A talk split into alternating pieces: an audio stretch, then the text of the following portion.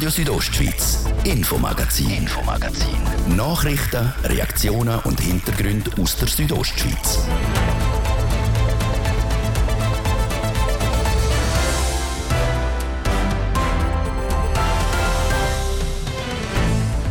Mit dem drohenden Energiemangel hat der Streit um die Verteilung unter anderem von Strom angefangen. Dabei könnte der Bund auch den Bergbahnen und den Skilift an den Kragen gehen, was an einer Schockwelle gleich kommt hier in Graubünden. Der Bündner Energiedirektor probiert zu beruhigen. Die Reiselust ist definitiv zurück, aber nicht alle wenden die beliebten Ferienorte mehr. Graubünden könnte so sein zweites Sommermärchen erleben. Dann im zweiten Teil ab halb sechs die Drehthemen.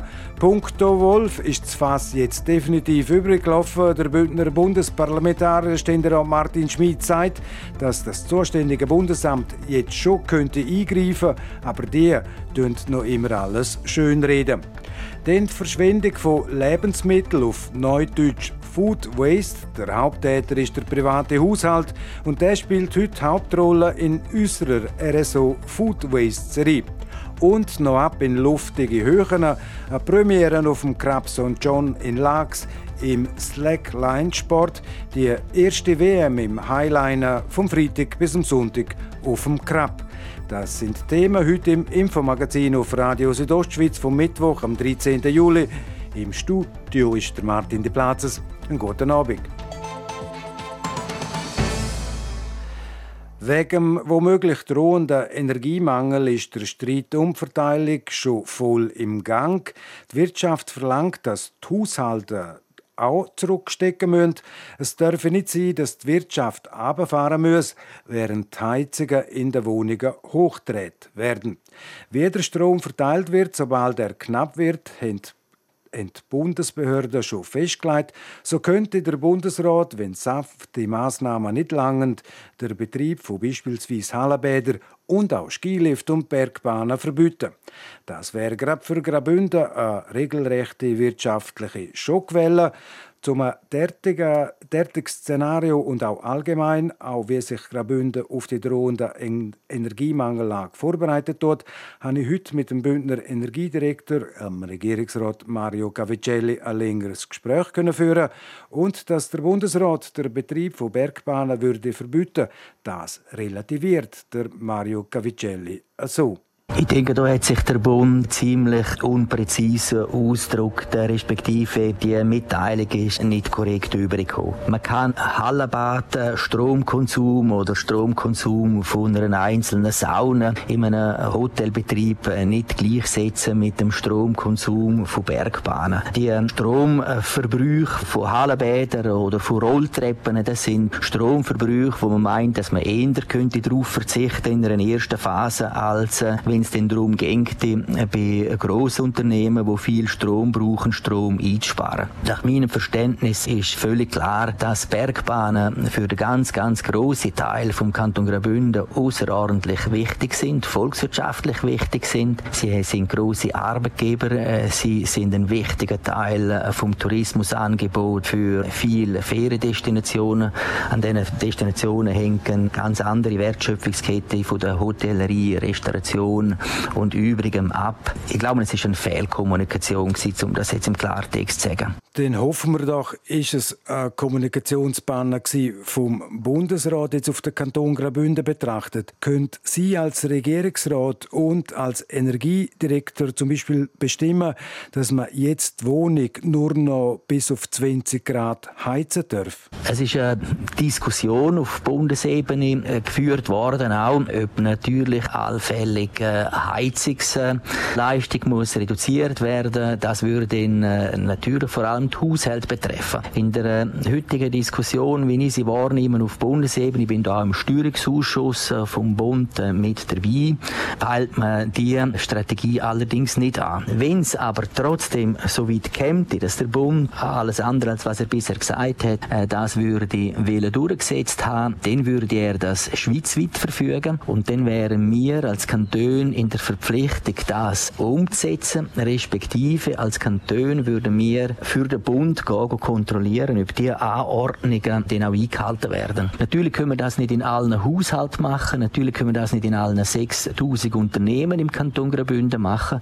aber man müsse das stichprobeweise dann tatsächlich für den Bund machen. Das heißt, es könnten den Energiepolizistinnen und Polizisten um sein, die kontrollieren, dass das auch alles eingehalten wird. Ja, ist noch schwierig, äh, um da bereits einen Begriff zu definieren für die äh, Kontrolltätigkeiten. Ich denke, es wird eine sehr schwierige Aufgabe sein, weil es tatsächlich eine polizeiliche Aufgabe ist, aus der äh, rechtlichen Sicht. Eine Aufgabe, wo man also Sachverhalte feststellen, ob sie die Vorgaben eingehalten werden. Falls nein, würde man das eben auch müssen leider feststellen und es ist dann zu erwarten, dass man dann dafür natürlich auch büßt würde, wenn man das nicht einhalten tut. Wer die Bußen ausspricht, ist äh, abhängig noch von äh, den Vorgaben, die der Bundesrat macht. Eingehen stand heute davon aus, dass der Bund dann die Bußen würde allfällig aussprechen. Aber letztlich sind das sehr unangenehme Aufgaben, die man da dann im Interesse muss wahrnehmen, um die ganze Gesellschaft und Wirtschaft durch eine allfällig schwierige Situation durchführen können. Beispielsweise im Kanton Zürich, dort prüft die Kantonsregierung, ob allenfalls ein Teil der Strassenlampe könnte abgeschaltet werden. Wäre eine derartige Massnahme auch in Graubünden möglich? Es sind verschiedene Themen äh, zu überlegen, wo das es am einfachsten fällt, um gewisse Anlagen, Gerätschaften, sagen wir, abzuhängen, respektive nicht laufen zu lassen, zum Strom sparen.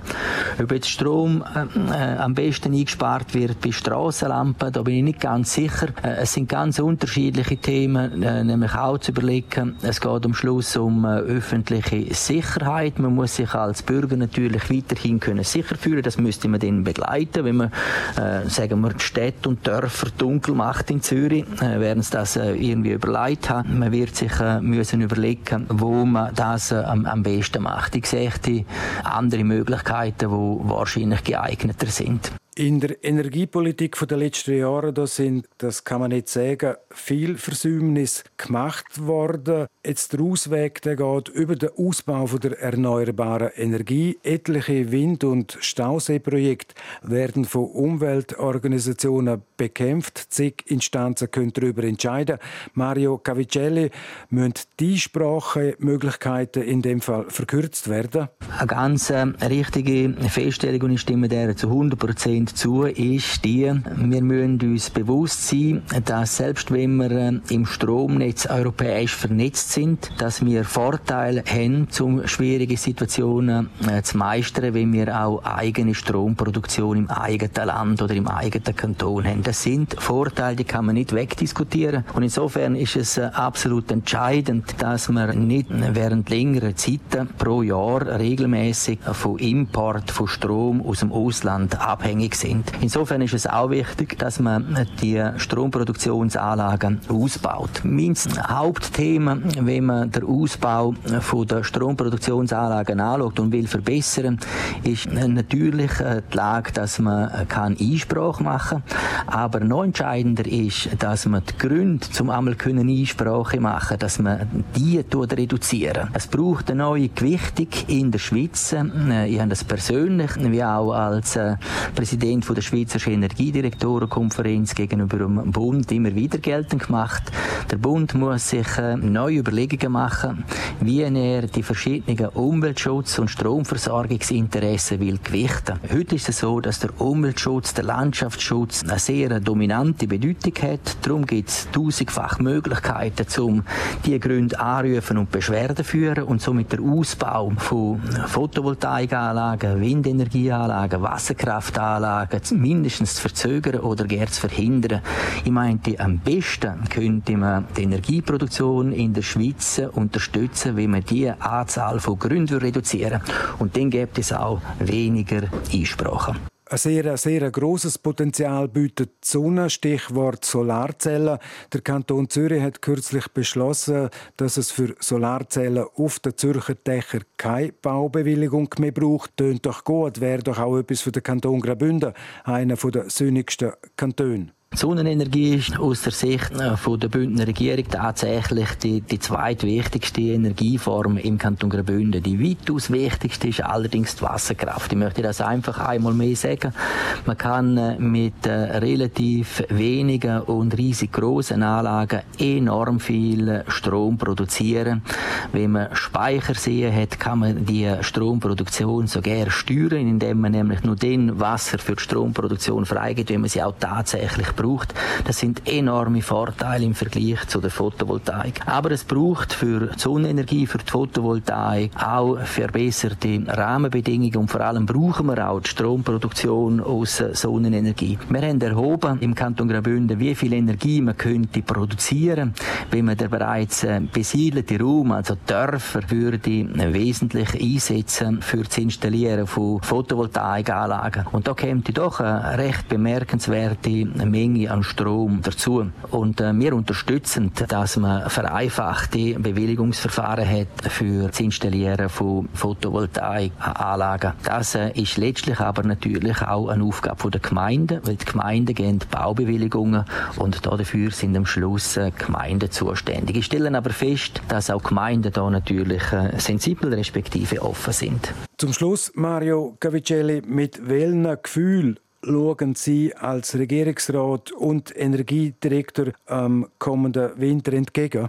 Ich schaue dem äh, kommenden Winter schon mit erheblichen Sorgenfalten entgegen. Das zeigt sich auch schon an äh, meiner Agenda, sagen wir das ein bisschen bildlich. Wir sind kräftig an müssen vorbereiten für Szenarien, die wir uns nicht wünschen. Es ist nicht gesagt, äh, dass die Strommangellage oder die Gasmangellage uns tatsächlich hart trifft. Es ist aber möglich. Und äh, was wir auch nicht wissen, ist, welche Faktoren letztlich den schlussendlich Wesentlichen da entscheidend sind. Es kann also auch noch Überraschungen geben, wo sich vor allem aber aus dem Ukraine-Russland-Konflikt und somit aus Russland ergänzt. Insofern äh, erhebliche Sorgenfalten. Bin aber sicher, dass wir äh, in der Lage sind, einen kantonalen Führungsstab aufzustellen für, für den Kanton Graubünden, wo ähnlich gut funktionieren wird, wie das in der Corona-Pandemie war. Und äh, ich nehme auch an, dass das für die ganze Schweiz dann am Schluss äh, gelten wird und wir in einer ganz schwierigen schwierigen Situation in Gottes Namen einiges wieder lernen, auch für die Zeit, die dann kommt. Der Bündner Regierungsrat Mario Cavicelli, zuständig in Graubünden unter anderem auch für die Energieversorgung.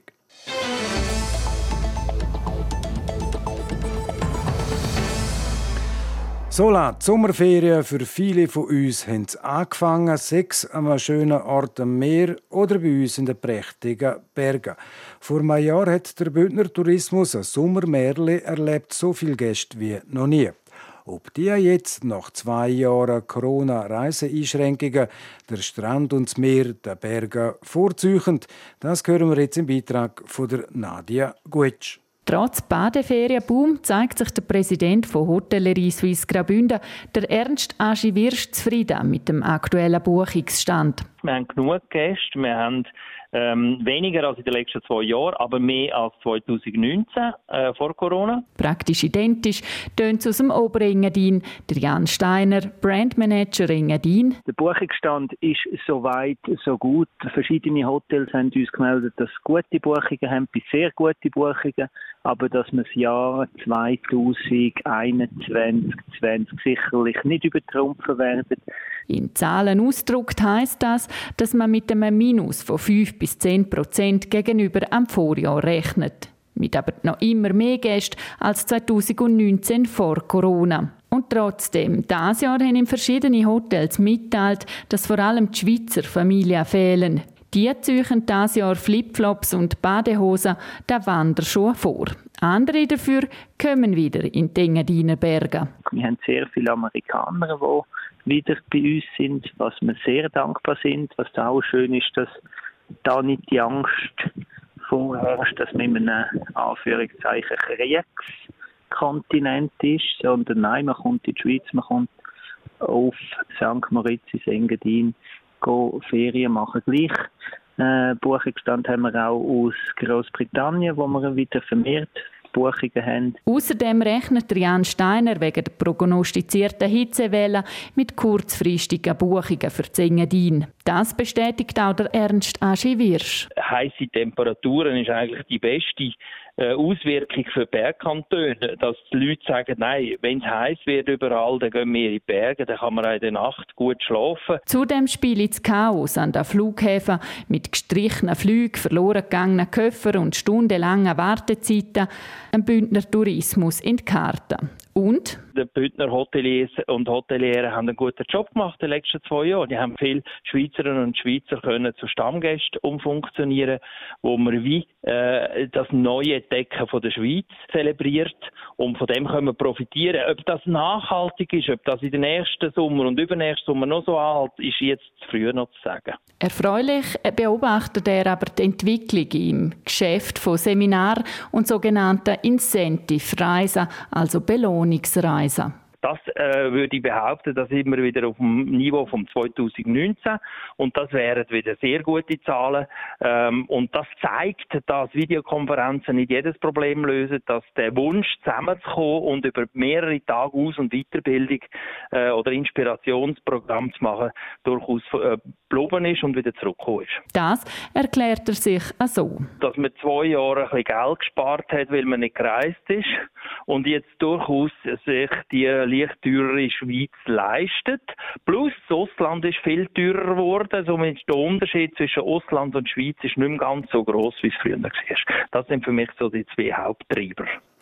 Der Ernst Asche Wirsch ist es im Beitrag von der Nadia Gutsch.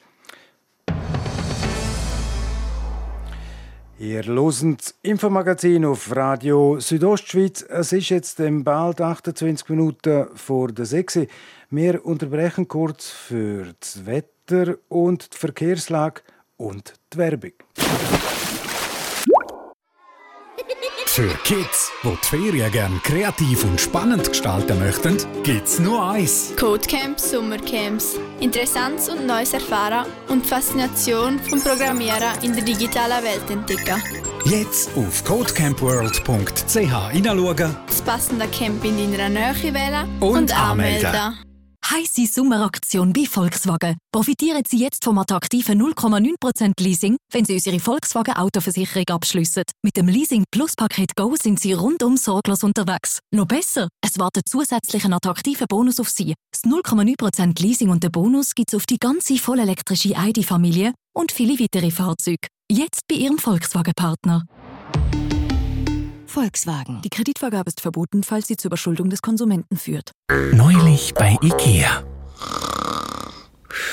Psst. Unsere Schlafexperten testen gerade die Neuheiten für den Sommer. So entwickeln wir für dich den Stoff, aus dem Träume sind.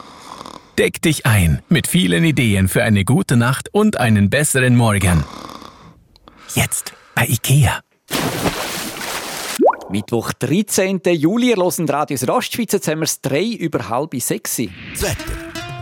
Präsentiert von Tanzschule Home of Dance. Die Tanzschule in Kur für alle Partens. Von Disco Fox über Salsa bis zu Hochzeitstanz und Bachata. www.homeofdance.ch der Abend heute noch mal recht sonnig, auch wenn jetzt von Norden her immer mehr hohe Wolken über die Südostschweiz ziehen. Morgen Donnerstag dann ebenfalls tendenziell sonnig. Es hat dann aber auch morgen immer wieder hohe Wolken am Himmel und im Laufe des Tages gibt es dann auch Quellwolken. Aus denen könnte es lokal dann auch mal einen Platzregen oder ein Gewitter geben. Temperaturen morgen im hochsommerlichen Bereich. Im Sarganserland gibt es bis zu 33 Grad, zu Bergün 27 und zu Arosa 24 Grad. 0 Grad Grenze die steigt morgen auf rund 4'500 Meter. Verkehr. Und da sieht es gut aus. Aktuell wir haben keine Meldungen frei über größere Störungen. Allen unterwegs weiterhin eine gute und eine sichere Fahrt. Verkehr.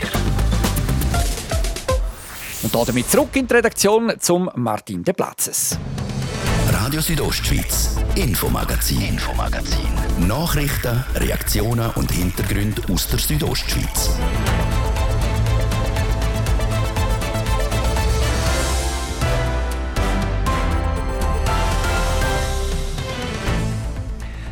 Gemüter sind am ähm, übrig kochen, wegen der Wölfe, wo letzte Wochenende Mutterkuh am Schamserberg getötet haben. Denn das Wegschmeißen von Lebensmitteln, die grössten Täter sind die privaten Haushaltungen. Und dennoch in luftige Höhen eine Premiere am Krab St. John in Lax. Verständnis von der Bündner Bevölkerung für die zunehmenden Wolfsriss von Nutztieren schwindet und schwindet. Immer mehr wird dort die Frage gestellt, was eigentlich die nationale Politik in Bern macht um das Problem bald möglichst zu entschärfen. Der Bündner Ständerat Martin Schmid ist als Mitglied der Kommission für Umwelt, Raumplanung und Energie aus erster Hand informiert. Der Hans-Peter Putze hat ihn darauf angesprochen und als erstes genau das gefragt, was macht das nationale Parlament aktuell auch wirklich, um das friedliche Nebeneinander von Nutztier und Wölfen zu ermöglichen. Ja, nach der Ablehnung vom Jagdgesetz, wo ja eine Möglichkeit vorgesehen hat, um das Problem anzugehen, haben wir dann in der ständerätlichen Kommission äh, im letzten Jahr, wo ich noch Präsident war, von der UREC in Arosa den Startschuss gegeben und gesagt, so geht es nicht weiter. Wir haben jetzt eine Vorlage ausgearbeitet im Rekordtempo und werden die mit dem neuen Jagdgesetzrevision im September im Ständerat haben. Was sieht die Vorlage äh, im Detail vor? Die Vorlage nimmt eigentlich die unbestrittenen Teile auf, auch vom Jagdgesetz, dass man muss eine Regulierung vornehmen können, auch beim Wolf. Und haben deshalb vorgesehen, dass man bejagen kann. Man kann auch dort regulieren, wie beim Steinbock das gleiche Konzept. Wenn der Bestand groß ist, kann man unabhängig regulieren und man kann natürlich auch Einzeltiere äh, schießen, wo Schaden anrichten oder wo auch für Biodiversität einfach sich nicht so verhalten, wie ein Wolf sich artgerecht verhalten tut. Gibt es denn da schon irgendwelche Zahlen, wo man sich setzt und sagt, in einem gewissen Umkreis sind so und so viele Rudel oder so und so viele Wölfe sinnvoll und sonst muss man abschiessen? Gibt es da schon irgendwelche Zahlen, die ihr euch da vorstellt?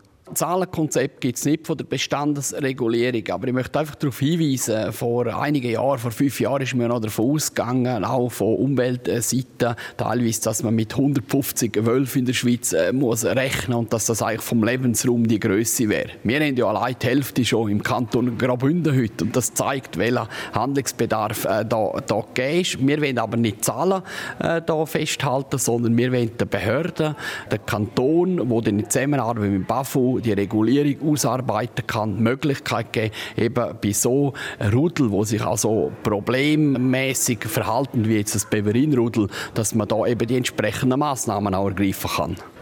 Können Sie sagen, der Unterschied von dieser Vorlage jetzt zum abgelehnten Jagdgesetz, wo ist da der Unterschied, den man am Menschen hervorheben kann?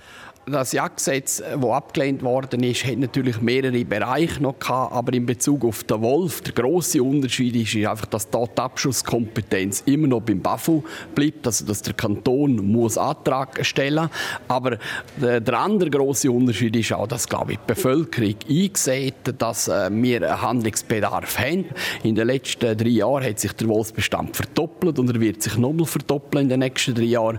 Und ich glaube, das spürt die Bevölkerung, äh, dass da Handlungsbedarf gegeben ist. Und dann jetzt ist es nicht mehr nur ein Bündner Problem äh, mit den Wolfsbeständen und es ist eine nationale Frage geworden. Steht denn sogar allenfalls die Ausrottung vom Wolf zur Diskussion? Nein, das ist ja nie mehr ein Thema. Das wäre auch wegen der Berner Konvention nicht möglich. Darum glaube ich, äh, ist es für mich schwierig nachvollziehbar, dass man nicht einsieht, dass man eine Regulierungskompetenz sollte haben wie beim Steinbock, weil die Ausrottung ist kein Thema mehr. Wann kommt die Vorlage in den Nationalrat? Ja, ich würde mir wünschen, dass im September durch einen klaren Ständeratsentscheid dem Nationalrat bewusst sind, dass er das, die Vorlage nicht weiter verzögern sollte. Er kann sie auch telgel übernehmen. Es ist keine schwierige Vorlage, es ist keine komplexe Vorlage. Und dann äh, wäre der frühestmögliche Zeitpunkt zum Inkrafttreten, wenn? Ist natürlich der optimalste Fall wäre, dass das im Dezember äh, durch die Räte verabschiedet wird. Äh, das ist eher vielleicht das Wunschdenken, aber auch im März. Und äh, dann würde noch die Referendumsfrist laufen. Es ist natürlich immer möglich, dass als Referendum gegen das Jagdgesetz ergriffen wird. Äh, und dann gibt es natürlich eine weitere Verzögerung. Nur politisch ist auch für das BAFU und für die Bundesbehörden doch ein Wink vom Parlament, dass man jetzt auf die Bedürfnisse der, der Betroffenen eingeht. Der Kanton Graubünden sagt ständig, wir können selber nichts machen. Das BAFU muss uns gewisse Handlungsspielräume geben. Was könnte das BAFU jetzt relativ schnell dann auch machen? Das BAFU könnte die Regeln anpassen, die eben auch solche Abschüsse ermöglicht und man könnte eben punktuell besser eingreifen und Zustimmung geben vom BAFU. Denn wenn man das nicht macht, ist auch das Zusammenleben im Kanton zwischen Grosslaubbild und der Landwirtschaft, der einheimischen Bevölkerung, wird immer mehr auf eine Probe äh, gestellt, weil die Leute einfach nicht mehr verstehen, dass Behörden nicht eingreifen. Gibt es denn irgendwelche Sachen, wo Sie sagen, aus politischer Sicht könnte man sofort umsetzen? Wenn man eine Lösung haben will, dann, das sage ich auch als ehemaliger Regierungsrat, wenn man die politische Rückendeckung hat, äh, dann wird man Verständnis finden für Entscheidungen, jetzt gerade wie bei dem Beverin-Rudel, umso mehr als die kantonalen Fachleute. Ja, sehr differenzierend. Das Amt für Jagd und Fischerei vom Kanton äh, Graubünden hat ja auch einen Hilferuf nach Bern äh, geschickt, nur ist der nicht erhört worden. Da muss man nochmal nachbohren. Da ist die Erwartung da, dass der Bund jetzt jetzt das Anliegen ernst nimmt. Im Wallis wird der ein oder andere Wolf schon gefrevelt.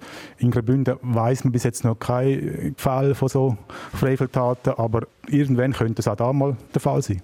Darum wollen wir auch gerade vom Ständerat aus mit einer äh, gesetzlichen Grundlage, wenn wir eben genau, dass das nicht passiert. Wenn es so Frevelabschüsse geben sollte, sind das eher der Gesetzesbrecher oder so Winkelrät im Sinne vom Wunsch der Bevölkerung?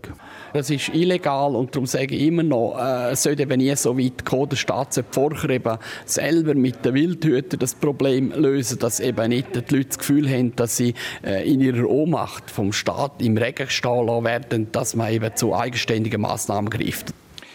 Der Bündner FDP-Ständerat, der Martin Schmid, und mit ihm hat geredet der Hans-Peter Putzi.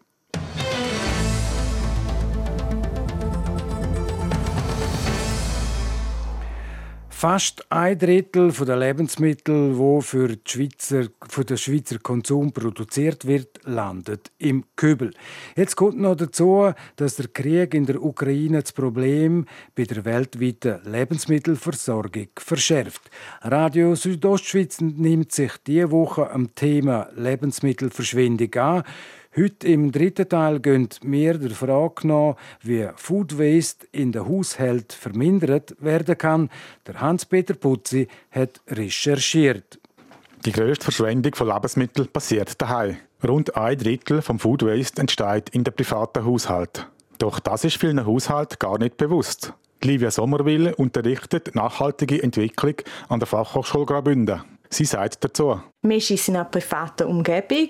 Man tut schnell etwas in den Kübel, reflektiert das gar nicht so stark und merkt natürlich in dem Moment nicht, dass es noch 8 Millionen andere Menschen in der Schweiz gibt, die vielleicht genau heute Abend auch noch etwas in den Kübel geworfen haben. Und wenn man dann, dann natürlich hochdimensioniert, dann wird auf einmal eine unglaubliche Menge. In der Haushalt selber gibt es auch nochmal Unterschied, wie Livia Sommerwil weiß. Wir sehen auch, dass es in Single-Haushalten, in Wenig-Personen-Haushalten mehr Food Waste gibt. Man kann da sagen, da ist die Kaufkraft pro Person noch mal ein bisschen stärker. Bei eher älteren Menschen und auch bei Familien, Großfamilien sehen wir weniger Verluste. Das kann ein ökonomischer Grund sein. Tipps für die Vermeidung von Food Waste im Haushalt hat sie natürlich auch ein paar. Zum Beispiel, dass eine Aktionspackung im Detailhandel nicht immer die günstigste Variante ist. Wenn sich Aktionspackungen wirklich lohnen, dann ist das für Großfamilien oder größere Haushalte. Wenn wir von einer Mehrheit sprechen, ist das nicht so. Und dass man dann im Laden sich auch fragt, wie viel spare ich eigentlich im Vergleich zum Risiko, dass ich das gar nicht mag essen oder daheim eine Einkaufsliste schreiben und im Laden dann wirklich nur das kaufen, was man auch wirklich braucht. Und dann ist da noch die ewige Diskussion um das Haltbarkeitsdatum. Wenn das Haltbarkeitsdatum vom Joghurt zum Beispiel abgelaufen sei, heisst das nicht zwingend, dass es sofort nicht mehr genießbar sei. Wenn man sieht, das Joghurt ist abgelaufen, gemäß Haltbarkeitsdatum, wenn man da mal die Nase anhebt, merkt man sehr, sehr schnell, ist etwas noch gut oder nicht. Wir sind wirklich mit diesen sensorischen Fähigkeiten evolutionsbedingt ausgestattet. Aber sie weiß auch, dass Ablaufdaten auf Lebensmittelverpackungen Sinn und Zweck haben. Also da sind wir wirklich bei einem rechtlichen Problem angekommen. Da ist ein riesiger Zielkonflikt zwischen Lebensmittelsicherheit und Food Waste. Wir wollen natürlich sicherstellen, dass die Lebensmittel, die wir konsumieren, nicht gesundheitliche Folgen haben. Das heisst, wir gehen eher auf Nummer sicher mit unseren Ablaufdaten. Nur Früchte und Gemüse, die sichtbare Schäden haben, müssen nicht zwingend in Kübel oder Kompost entsorgt werden. Wenn man merkt, es gruselt einem, wenn das Röbli schon ein bisschen weich ist oder wenn der Äpfel einen Deutsch hat, kann man versuchen, das Lebensmittel anders zu verwenden. Also, dass man zum Beispiel einen Kompott macht oder einen Äpfelmus oder das Röbli gut schält und schneidet und wenn man da weiterverwendet, dann merkt man das gar nicht und kann so seinen eigenen Ekel austricksen. Die Früchte- und Gemüseschale sollte sowieso eher zu knapp anstatt zu viel gefüllt werden. Weil gerade die Früchte daheim noch weiterreifen, verhindert das auch Food Waste. Der Claudio Beretta ist Präsident vom Verein foodwaste.ch. Food ist sein Schwerpunkt als Wissenschaftler der Zürcher Hochschule für angewandte Wissenschaften. Er hat einen speziellen Tipp für Brotliebhaber. Die Herstellung von Weissmehl hat als Nebenstrom Kleie, dabei ein Fünftel vom Korn, das einfach verschwendet wird. Wenn wir Vollkornprodukte würden essen, dann wäre das nicht der Fall. Was das Brot betrifft, Herzbrot gehört nicht in den Kübel. Es ist zum Beispiel eine ideale Zutat, zum selber Paniermehl machen. Oder auch, zum im Toaster aufwärmen und dann als Toastbrot zu geniessen. Und das Vielkaufsbrot kann eingefriert und auch später noch gegessen werden. Verhindern können wir Food Waste auch, wenn wir hauptsächlich saisonale Produkte essen. Nochmal die Livia Sommerwil von Fachhochschule Graubünden. Als Konsumentin, als Konsument haben wir den Anspruch, dass wir im Mai Erdbeere haben, dass wir Spargel haben. Und wenn wir da unsere Haltung natürlich nicht verändern, dann wird es schwierig. Und dann entsteht Food Waste. Und dann ist da nochmal eine Verhaltensänderung, die Food Waste verhindern könnte. Der Trick vom Verwerten von Resten. Hörnli und Fleisch, wo nicht aufgegessen wird, kann in einer Glasbox bestens zwei, drei Tage im Kühlschrank zwischengelagert werden. Werden die Reste einmal pro Woche aufgewärmt, trägt der sogenannte Restetag viel dazu bei, Food Waste zu verhindern. Ja, und morgen im vierten Teil der Serie schauen wir in die Gastronomie. Der Marc Tischhauser, er ist Geschäftsführer von Gastro Graubünden, erklärt, was seine Branche gegen Food Waste unternehmen tut.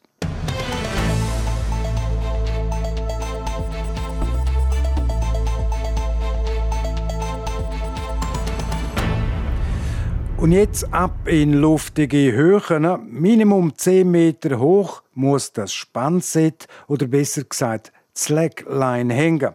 Dann gilt sie als Highline und um genau die geht es jetzt. Das Wochenende findet in Lax nämlich die erste Highline-Weltmeisterschaft überhaupt statt. Manuela Meuli berichtet.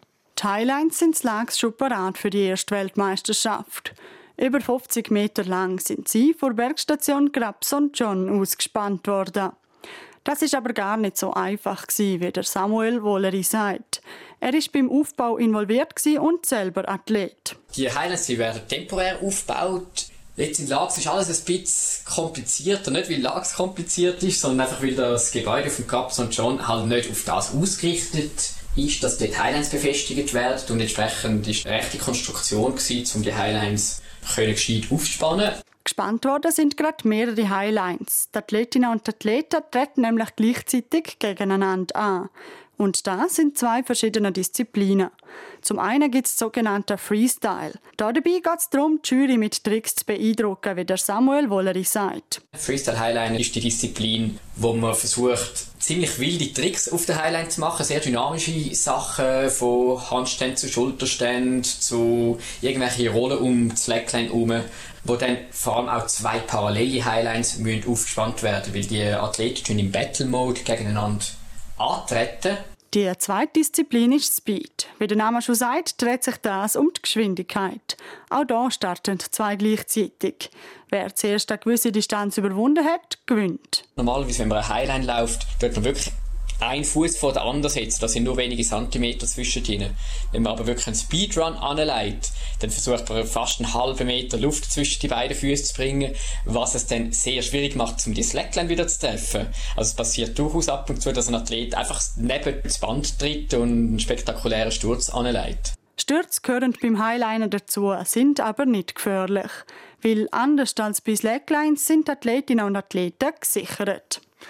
Vom Freitag 15. bis am Sonntag 17. Juni, Juli findet die erste Highline WM also statt am Krabson John in Lax. Mit dabei ist auch ein Bündner, nochmal Manuela Meuli. Er ist 23, kommt aus Gumpels im Lumnetz und fühlt sich in schwindelerregender Höhe wohl. Der Highliner Ramon Tomaschett. Er tritt bei der ersten Highline-Weltmeisterschaft in der Disziplin Speed an. Wie der Name schon sagt, geht es darum, zum möglichst schnell ins Ziel zu kommen.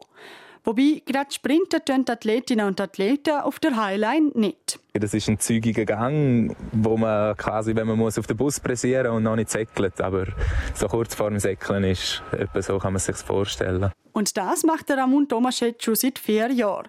Dabei sucht er vor allem die Ruhe auf der Highline und genießt den Moment. Mir gefällt am Speedline äh, hauptsächlich der Flow, wo man reingeraten. Also das ist eigentlich durch die fließende Bewegung von der Beine oder sagen wir der Rhythmus, der entstehen kann beim schnellen Laufen, das ist einfach einzigartig und ja, das ist jedes Mal, wenn man sich wieder verliert in dem sogenannten Flow, ist das wieder speziell und macht auch ein Stück weit süchtig. Anders wird das das Wochenende bei der Weltmeisterschaft sein. Wie seine Chancen sind und ob ihm der Heimvorteil hilft, kann der Ramon Tomaschett aber noch nicht sagen. Ich weiß nicht, ob ich mehr akklimatisiert bin als jetzt ein Spanier oder ein Brasilianer. Weiß ich nicht. Kann natürlich schon sein. Aber äh, es wird sicher für alle eine grosse Herausforderung auf dem Krebs St. John auf über 2000 Meter über Meer äh, so Höchstleistungen zu bringen. Für den Bündner ist es der erste offizielle Wettkampf im Highliner. Es geht also vor allem ums Dabeisein und darum, erste WM-Luft zu schnuppern. Ja, und ob der Ramon Tomaschett im Speedfinale am Samstag mit dabei ist, zeigt sich schon übermorgen in den Qualifikationen. RSO Sport. Präsentiert von Metzgerei Mark. Ihres Fachgeschäft für Fleischspezialitäten aus Graubünden in Chur, Langquart und Schiers. Echt einheimisch. Metzgerei-mark.ch ja, und der Sport heute am Mittwochabend mit dem Hans-Peter Putze und der Auftakt macht Tennis. Konkret eine coole Meldung für Graubünden. Die Churerin Simona Waltert qualifiziert sich beim Sandplatzturnier von Lausanne zum ersten Mal überhaupt in ihrer Karriere für ein Viertelfinal auf dieser Stufe. Gegen die Spanierin Christina Buxa hat sie heute Nachmittag in drei Sätzen gewonnen. Ein Tag nach dem Coup gegen die Welt Nummer 7, Danielle Collins aus den USA, hat sich die Bündnerin gegen die spanische Qualifikantin in drei Sätzen durchgesetzt. In den Viertelfinals vom Freitag trifft die Walter jetzt auf die Russin Anna Kalinskaya oder die Serbin Olga Danilovic. Zur Tour de France. Die elfte Etappe hat Jonas Wingegaard gewonnen. Der Mann aus Dänemark hat im Finish alle anderen abgehängt. Auch der Leader Tadej Pogacar aus Slowenien. Und Gol du Grano hat der Wingegaard, der Zweite, der Naira Quintana, um 59 Sekunden distanziert. Und damit hat der Wingegaard auch das Leader-Trikot im Gesamtklassement übernommen. Der Pogacar liegt jetzt nur noch auf dem dritten Platz mit über zwei Minuten Rückstand auf der Wingegaard. Nicht mehr im Feld ist der Mathieu van der Poel. Der holländische Superstar hat aufgegeben, nachdem er zuerst ausgerissen und nachher wieder ein- und überholt worden ist. Zum Schluss zum Fußball. In wenigen Minuten, am 6. startet das Spiel der Schweizer Frauennazi gegen Schweden an der EM in England. In Sheffield sind die Schweizerinnen aber krasse Aussenseiter. Die Schweden gehören zu den Turnierfavoriten. RSO Sport. Präsentiert von Metzgerei Mark. Ihres Fachgeschäft für Fleischspezialitäten aus Graubünden in Chur, Langquart und Schiers. Echt einheimisch. Metzgerei-mark.ch es ist gerade sieben Minuten vor sechs und damit ist es das Infomagazin auf RSO vom Mittwoch, am 13. Juli. Und das kann nachgelost werden im Internet auf südostschweiz.ch-radio oder auch als Podcast. Das nächste Infomagazin, das gibt es wieder morgen, wie gewohnt, ab dem Viertel ab fünf hier auf RSO. Am Mikrofon sei für heute auf Wiederhören der Martin de Blades. Einen guten Abend, Docken. Radio Südostschweiz, Infomagazin, Infomagazin. Nachrichten, Reaktionen und Hintergründe aus der Südostschweiz.